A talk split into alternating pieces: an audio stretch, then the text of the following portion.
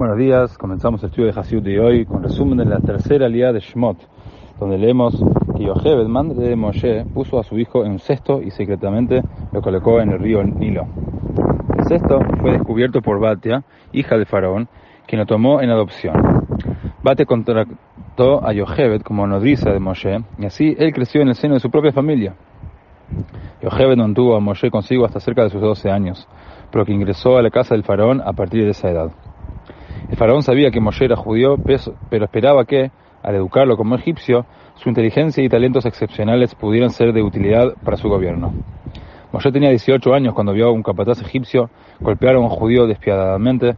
Enfurecido mató al capataz.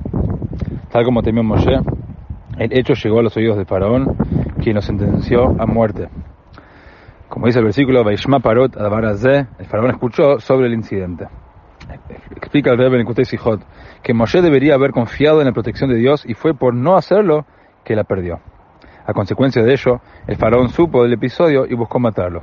Si Moshe hubiera confiado plenamente en Dios, no habría sentido miedo ni manifestado temor, y nada de esto habría ocurrido. Del mismo modo, cuando nos enfrentamos con obstáculos para cumplir con nuestra misión divina, debemos comprender que podemos ganar la intervención favorable de Dios si confiamos en que Él nos va a ayudar. Confiar en la ayuda de Dios no implica dejar de adoptar todo paso natural que resulte necesario para evitar dificultades o resolver nuestros problemas.